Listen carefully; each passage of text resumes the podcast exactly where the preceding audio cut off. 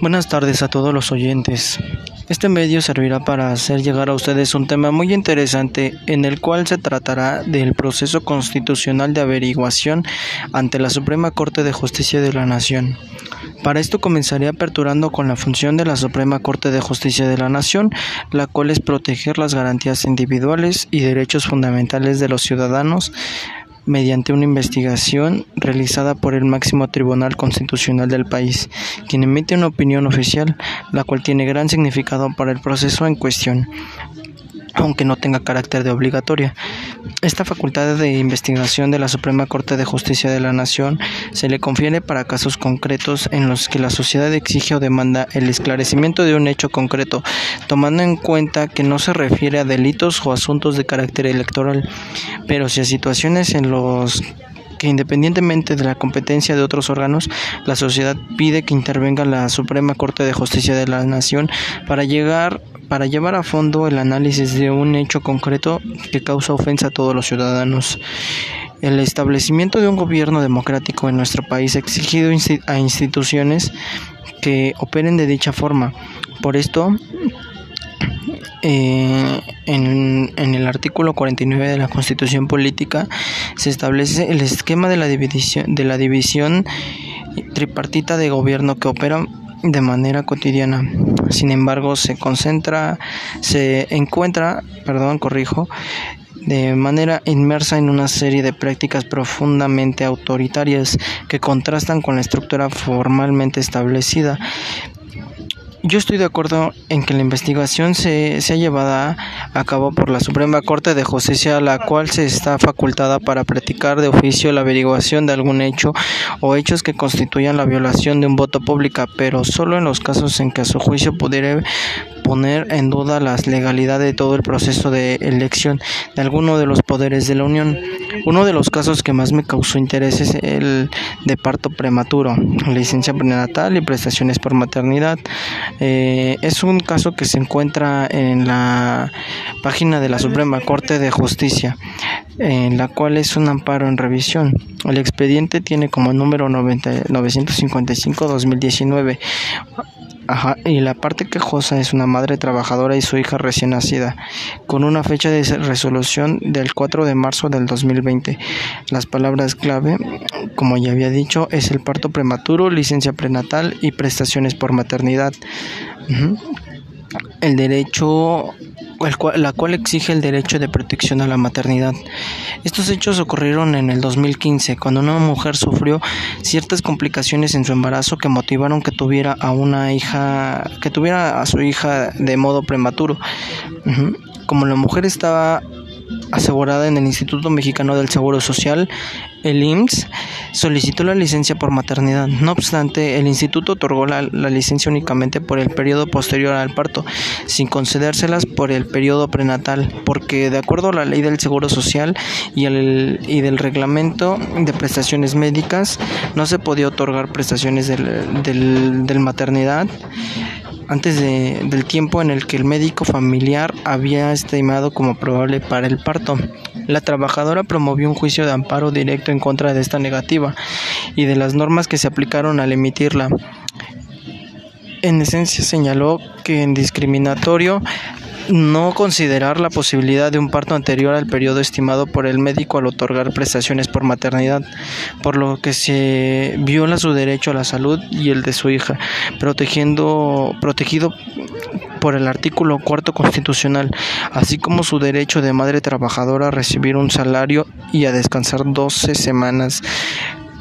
contrariando el artículo 123 constitucional. Después de diversos trámites procesales, el juez adscrito que conoció del caso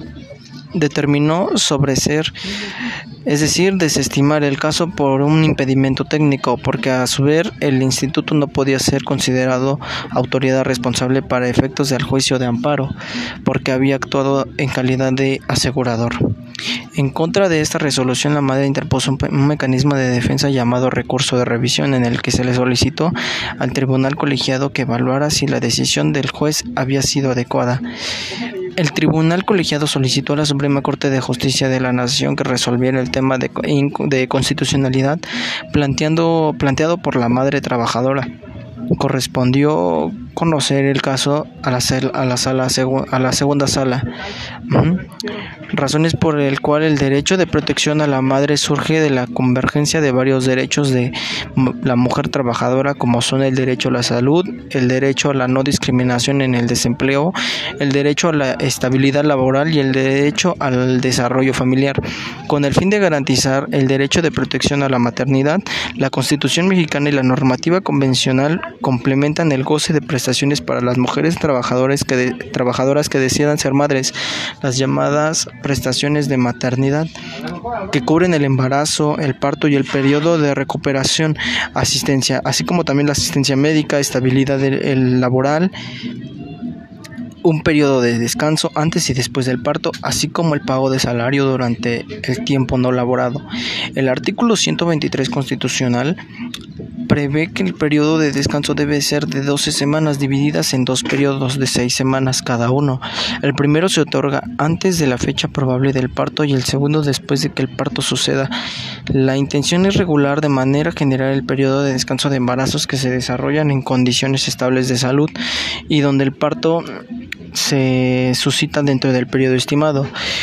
Una interpretación estricta del texto constitucional en relación con las normas que regulan el descanso relacionado con el nacimiento llevará a concluir que las prestaciones de maternidad se pueden otorgar por un periodo más corto que el establecido en el caso por parto prematuro. Esto puede ser cuando no coincide lo estimado por el médico con el, con el momento en que se suscita realmente el parto, suponiendo un estado de vulnerabilidad para la madre trabajadora y para su recién nacido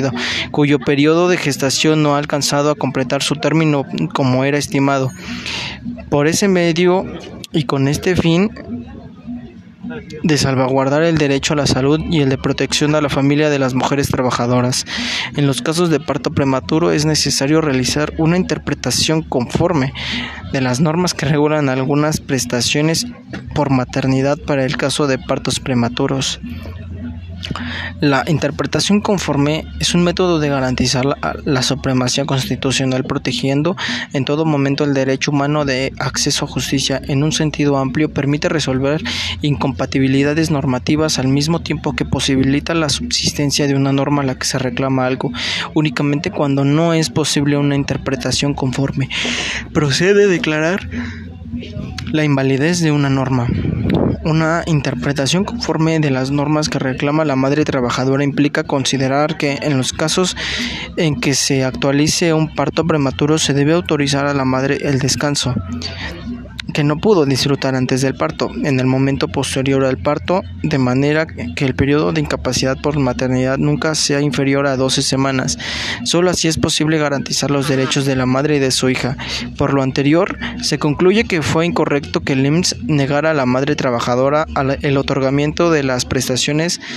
de maternidad correspondientes al periodo prenatal, argumentando que el parto prematuro no se encontraba previsto en la ley ni, en el reglamento. Esto quiere decir que el periodo de descanso por maternidad y el pago de subsidio, correspondiente no pueden otorgarse por un tiempo menor de 12 semanas. Cuando se suscita un parto prematuro, el IMSS debe autorizar que la trabajadora pueda complementar su periodo de descanso después del parto con el fin de que pueda recuperarse y atender a su recién nacido. En el caso concreto, se advierte que la afección generada por el IMSS al negar las prestaciones prenatales constituye un daño inmaterial que puso en riesgo tanto la salud de la madre como de su hija. Al ser obligada a reintegrarse a sus labores, se violentó su derecho de protección a la maternidad y su derecho de recuperar su salud. Adicionalmente, se le impidió cuidar a su hija en el momento que, se, que la requería. Por ese motivo, procede conceder el amparo. Conforme a la ley de amparo para reparar el daño ocasionado, lo adecuado sería que el IMSS otorgue las prestaciones negadas. Sin embargo, ha pasado más de cuatro años de que se suscrito, de que se suscitó, suscitó el parto. Se reconoce que otorgar el periodo de descanso ahora no permite subsanar la violación de la madre que la madre y a su hija reclaman En estas condiciones, considerando que la autoridad obligó a la madre a trabajar cuando legalmente le correspondía estar eh, descansando, procede aplicar de forma analógica lo previsto en la ley del trabajo en lo relativo a que los trabajadores no están obligados a prestar servicios en sus días de, en sus días de descanso, por lo que si ofrecen algún servicio tendrán derecho a un salario doble por el servicio prestado. El IMSS debe otorgar a la madre un monto económico como medida de reparación del daño causado al derecho de protección a la maternidad, la cantidad debe calcularse con base en el doble del subsidio que, debió otorgársele por el periodo de incapacidad prenatal que se le negó con el, con el respecto al último salario de cotización que, se, que le corresponde a la trabajadora asegurada.